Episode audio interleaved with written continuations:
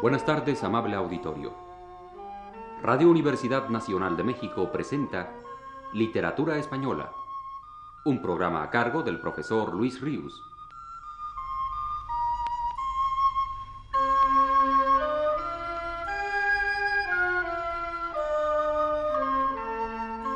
El profesor Luis Ríos nos dice en su texto más reciente.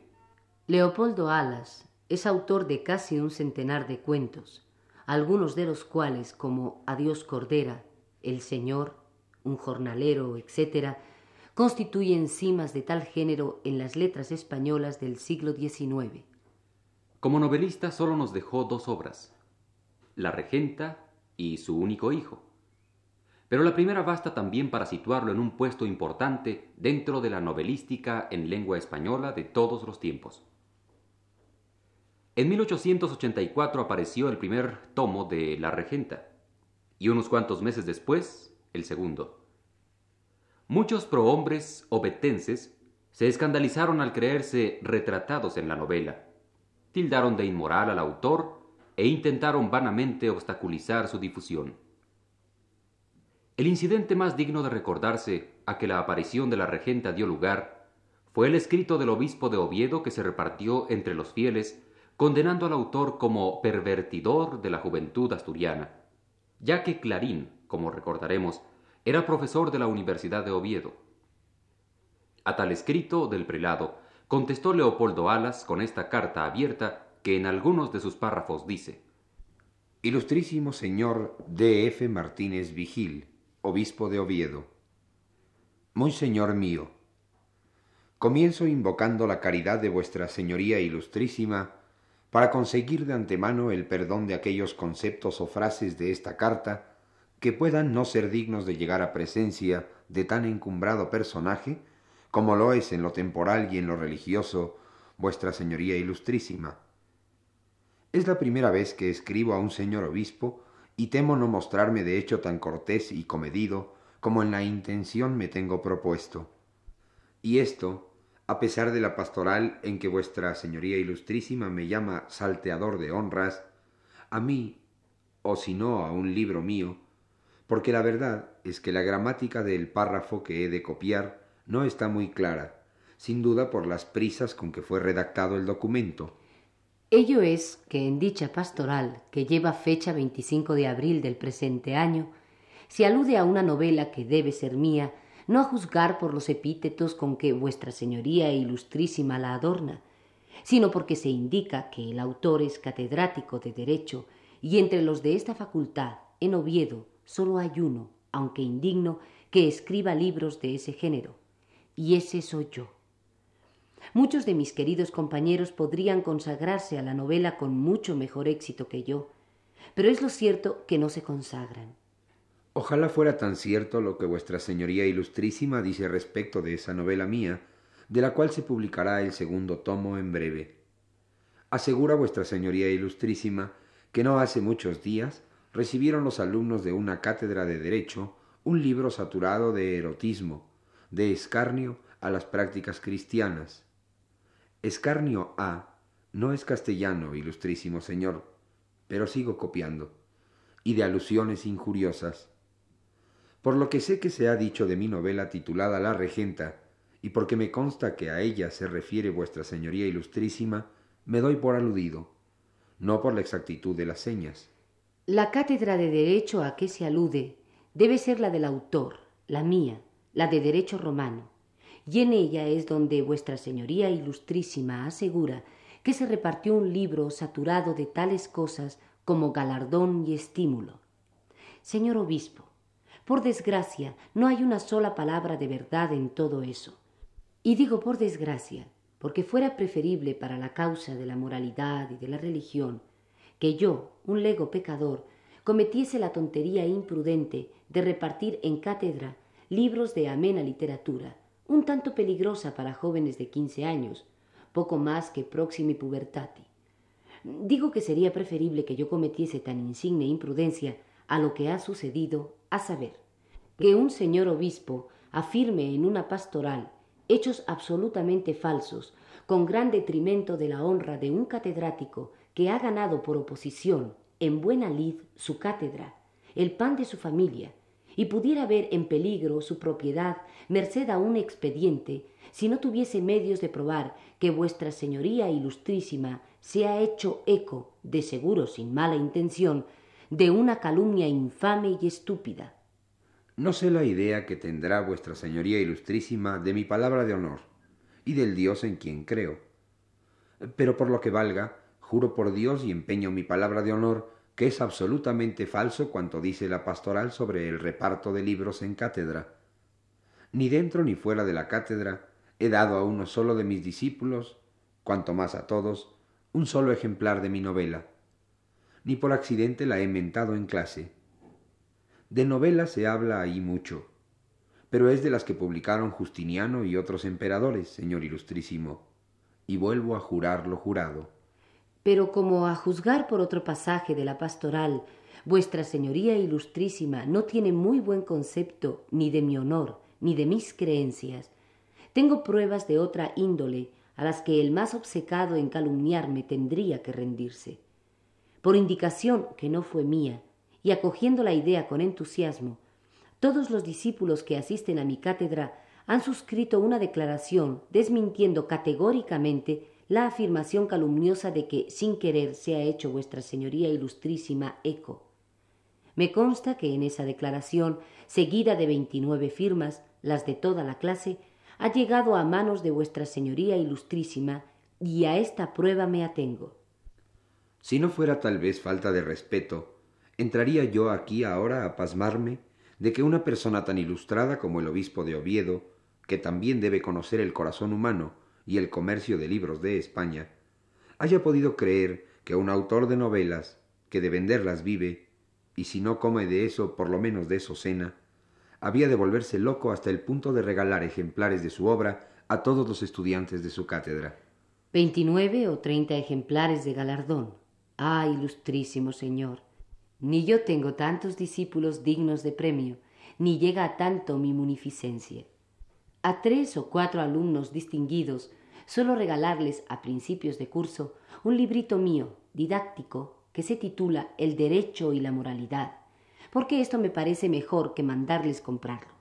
Pero ese opúsculo que también regalaré a vuestra señoría ilustrísima si quiere honrarme aceptándolo, no es erótico, ni en él se habla de más clérigos que de Santo Tomás de Aquino, Taparelli y otros así, a quien pongo en los cuernos de la luna como ellos se merecen, y vuestra señoría ilustrísima sabe perfectamente.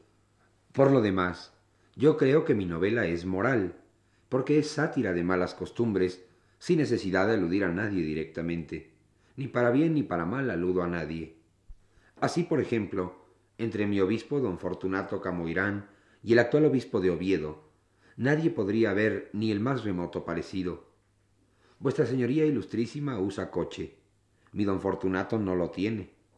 Mi Camoirán gastaba zapatos remendados y vuestra señoría ilustrísima calza bien.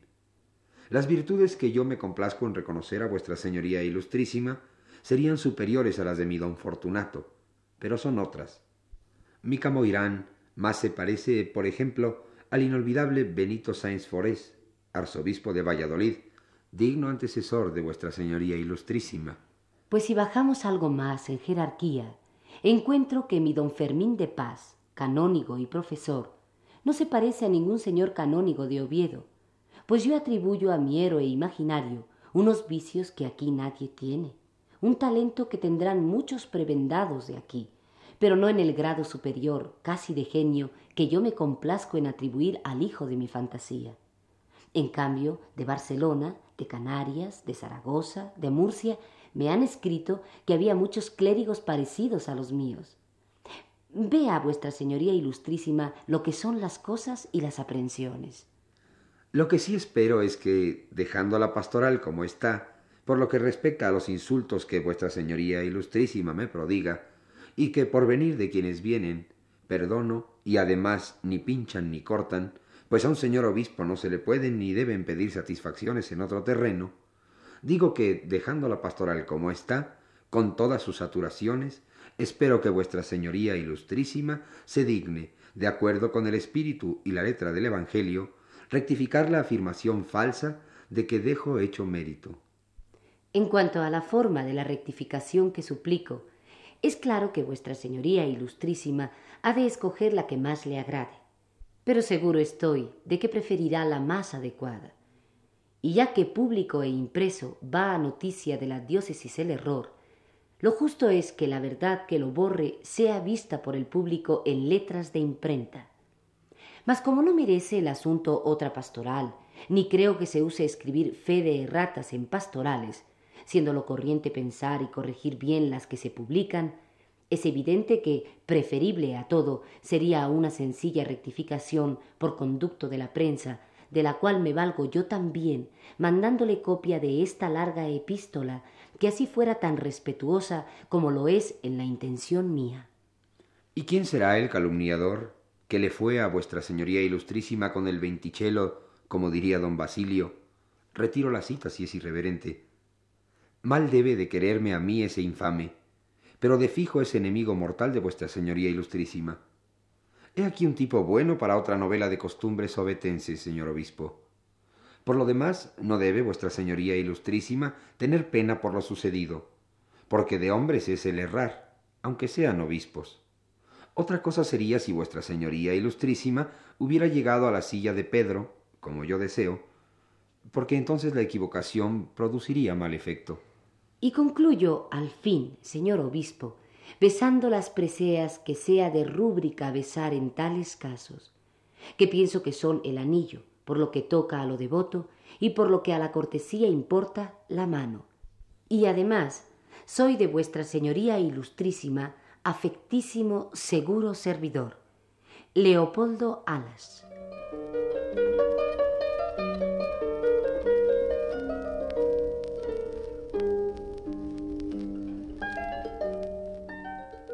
Que se refiere no ya al cuentista ni al novelista, sino al tercer aspecto fundamental de Clarín, el escritor satírico y el crítico. Ya la recién leída carta al obispo de Oviedo es testimonio claro de su finísima y penetrante agudeza, de su inteligente gracia, de su equilibrio y valentía. Entresaquemos, para terminar la plática de hoy, algunos párrafos del propio Clarín expresivos de algunas ideas que regían su actividad de crítico literario. Uno de los mayores males de nuestra vida literaria actual es la benevolencia excesiva de la crítica. Huyo de ella para siempre. Quiere imponérseme. Pues estos folletos son un parapeto para defenderme de los ataques de la benevolencia. Quiero ser justo, quiero ser franco, quiero ser imparcial. Todo, menos torcerme. Todo, menos decir lo que no siento. La crítica es género de tormento y martirio, de que en el cielo nadie se cuida y que en la tierra no merece sino maldiciones. Tengo por plegadera un puñal, y tentaciones me dan de ir hundiéndolo en cada volumen, no cortándolos por los pliegues, sino atravesándoles el lomo. Mostrar gráficamente por la argumentación, por el ejemplo, por la sátira, como pueda, la pequeñez general, y a procurar que resalte lo poco bueno que nos queda, a venerarlo y a estudiarlo con atención y defenderlo con entusiasmo. No vemos en la España de nuestros días muchas cosas buenas. Por eso estamos, a mi entender, obligados con más fuerza que nadie a ensalzar con calor y entusiasmo continuo aquello poco que nos parece digno.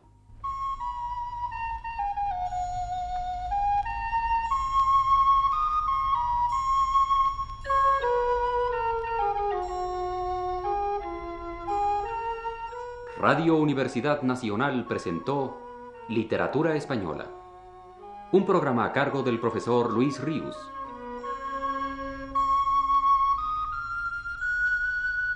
Escucharon ustedes las voces de Aurora Molina, José Estrada y Arturo Gutiérrez Ortiz. Les invitamos para el próximo sábado a las 18 horas. Buenas tardes.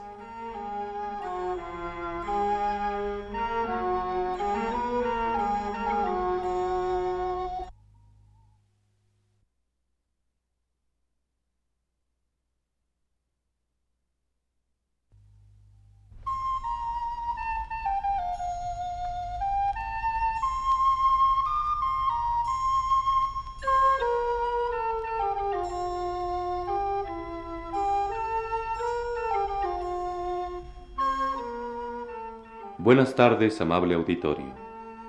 Radio Universidad Nacional de México presenta Literatura Española, un programa a cargo del profesor Luis Ríos.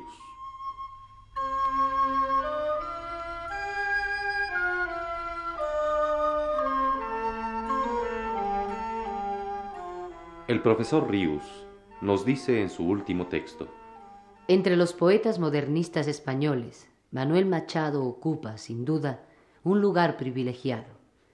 La crítica se empeña aún en no destacarlo como uno de los mayores poetas contemporáneos de nuestra lengua, y casi se le silencia en las ya numerosas obras que sobre la poesía española de nuestro tiempo existen.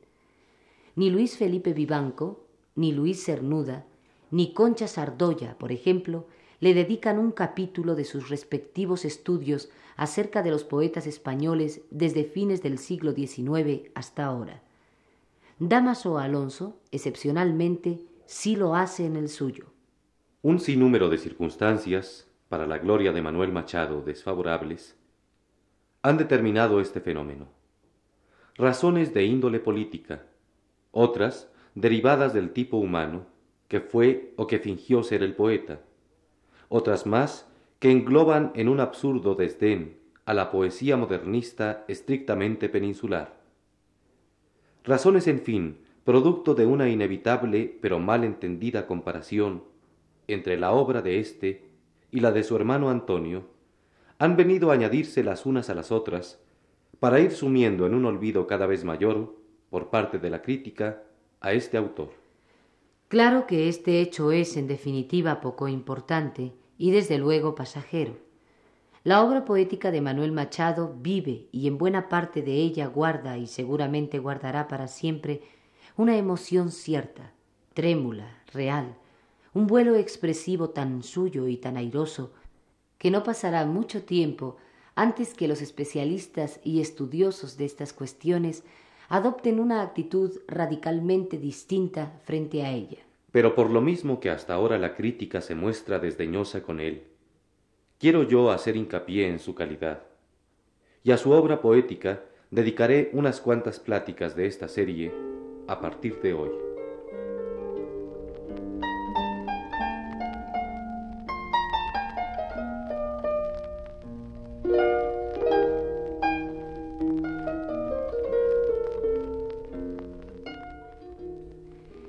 Que tanto se acude, y no siempre de buena fe, a las comparaciones entre la poesía de los dos hermanos, podría comenzar hoy partiendo de una semejanza que en el primer libro de uno y otro se nota por igual. Como en el caso de Antonio Machado, ya desde su primer libro Manuel nace poéticamente con una personalidad muy clara, con un acento suyo que mantendrá constante, con variaciones muy ligeras a lo largo de su obra entera. De ninguna manera significa esto que el primer libro del poeta, intitulado Alma, no contenga poemas en los cuales la huella de otros autores es patente. Claro que estas resonancias existen en él, como seguirán existiendo más tarde, y como en la obra de todo poeta existen siempre. Los hombres se nutren espiritualmente de otros hombres. Las influencias que se advierten en un escritor en un artista no constituyen la pauta para establecer la autenticidad, la originalidad de la palabra de éste. Eso debe darse ya por consabido. La originalidad, la autenticidad del acento de un escritor, cuando realmente existe, hay que percibirla detrás de esa envoltura de influjos que ninguno puede dejar de tener, y a veces más que de influjos, de imitaciones, y hasta de plagios. Por las ramas se andan quienes entienden la labor crítica de la literatura como tarea detectivesca, siempre a la búsqueda de delitos comunes, en quienes al fin y al cabo no son hombres comunes los poetas. Ni Poirot ni Macré están llamados a descubrir nada importante en el misterioso caso de la creación poética. Y ya tal vez sacando las cosas un poco de quicio, podríamos afirmar que no es infrecuente el gusto que el poeta, el gran poeta, en ocasiones siente de no creerse disminuido frente a su público al apropiarse muy literalmente y hacer suya otra gran voz. La relación, no cabe duda, se establece de grandeza a grandeza cuando Fray Luis de León sigue tan de cerca a Horacio y Quevedo a Du y Manuel Machado a Verlaine en este breve, melancólico poema intitulado Otoño.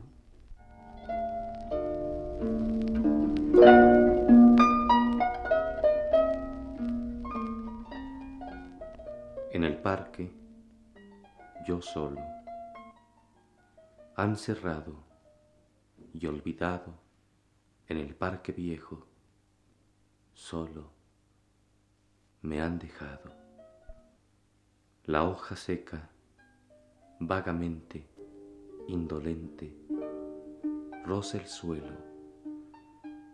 Nada sé, nada quiero, nada espero, nada. Solo en el parque me han dejado, olvidado y han cerrado.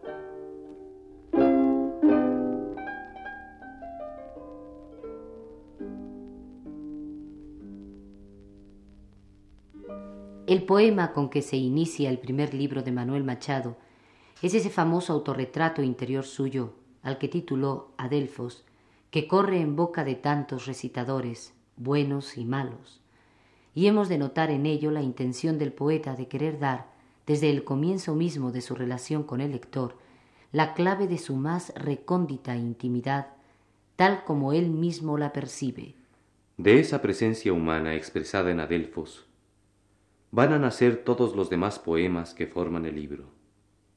Manuel Machado no quiere celarla, sino por el contrario, ponerla al descubierto ante todas las cosas. Que quien no la acepte, cierre el libro. Que quien no se sienta llamado a juzgar, sino a aceptar la verdad interior de un hombre, pase después a conocerlo, a descubrirlo más profundamente y a compartir su propia verdad con él. El poeta habla de sí mismo y dice, Yo soy como las gentes que a mi tierra vinieron, soy de la raza mora, vieja amiga del sol, que todo lo ganaron y todo lo perdieron. Tengo el alma de nardo del árabe español. Mi voluntad se ha muerto una noche de luna en que era muy hermoso no pensar ni querer.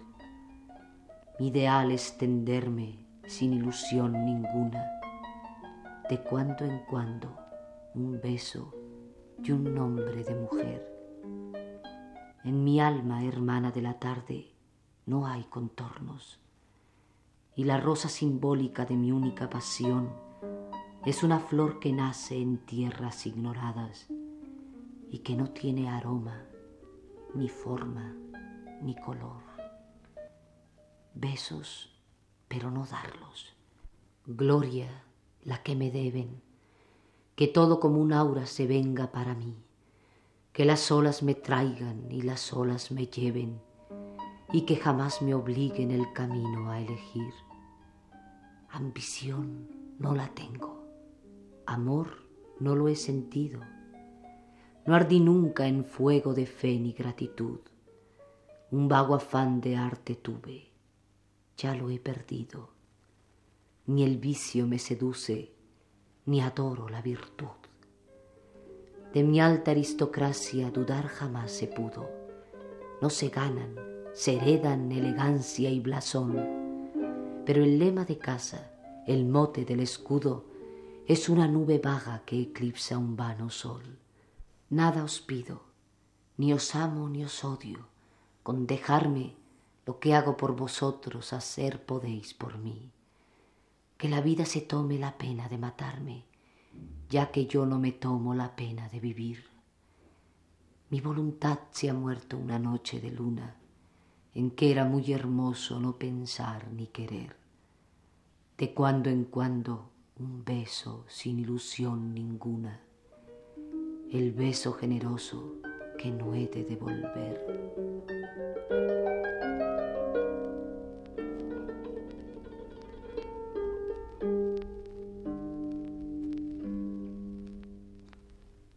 mucho más esclarecedor para adentrarnos en la emoción íntima de Manuel Machado, que dictaminar a una luz moral o pseudo moral sobre el significado de estas palabras suyas, es, por ejemplo, advertir en el poema recién escuchado el horror del poeta precisamente a las grandes palabras.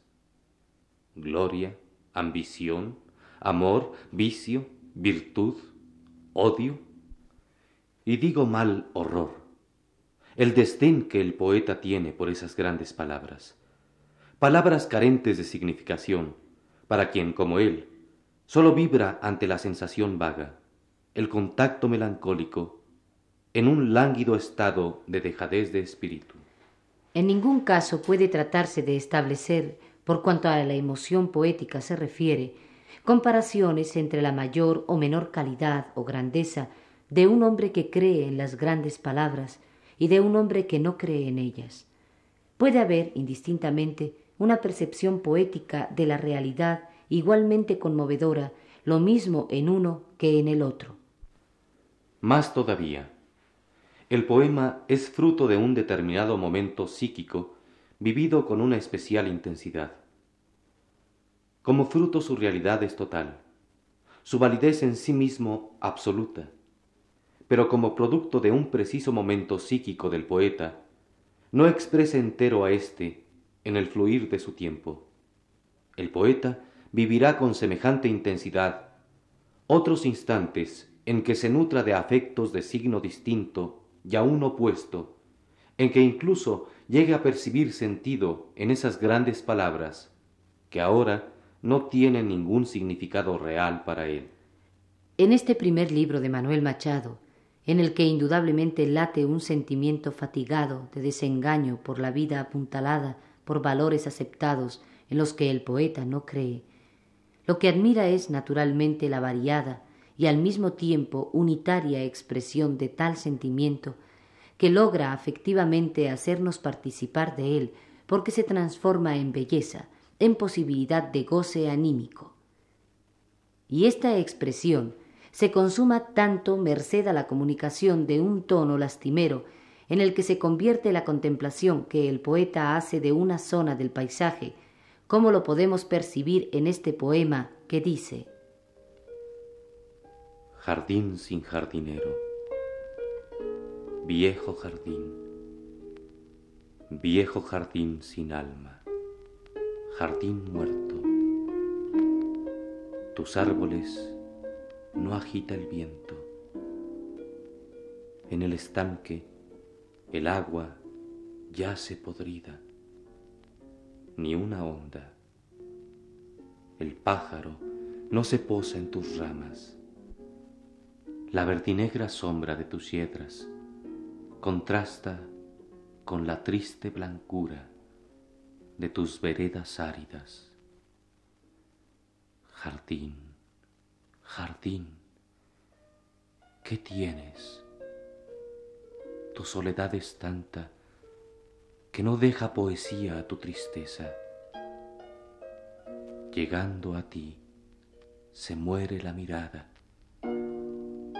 cementerio sin tumbas, ni una voz, ni recuerdos, ni esperanza.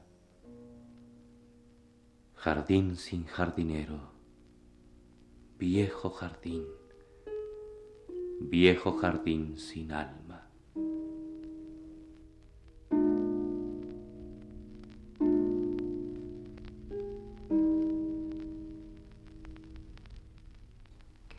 Pero la expresión de ese sentimiento desengañado de los que se tienen por valores fundamentales de la vida también está expresada en este libro en un tono completamente distinto del anterior, no desmayado, sino vehemente, no mortecino y gris, sino brillante y sonoro, como por ejemplo en el poema intitulado Secretos y subtitulado Antífona, que corre de esta manera.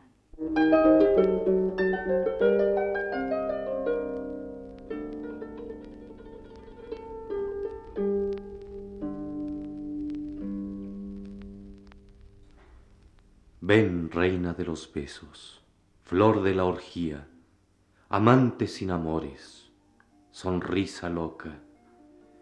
Ven, que yo sé la pena de tu alegría y el rezo de amargura que hay en tu boca.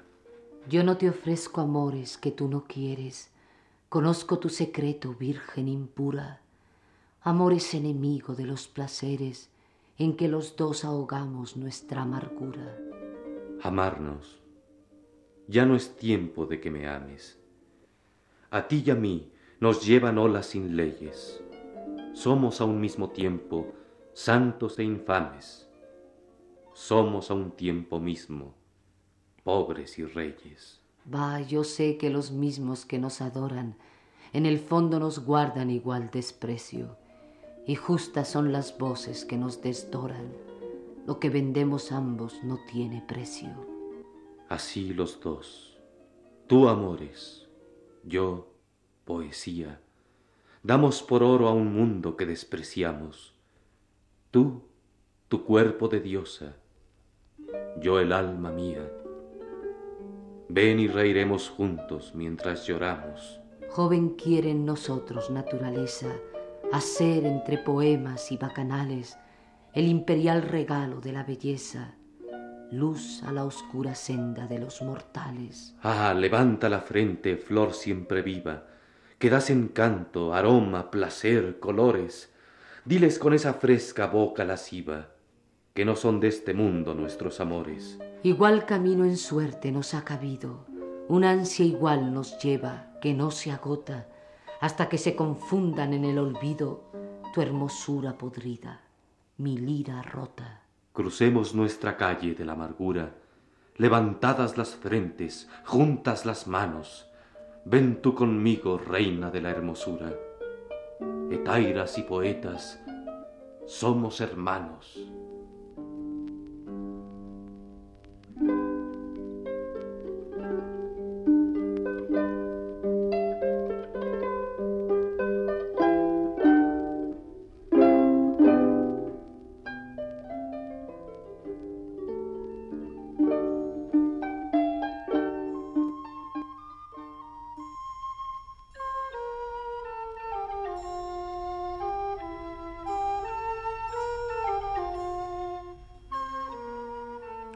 Universidad Nacional de México presentó Literatura Española, un programa a cargo del profesor Luis Ríos.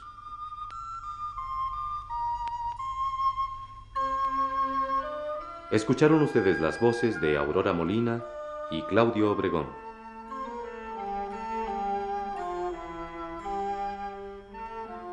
Realización técnica, Ignacio Vil.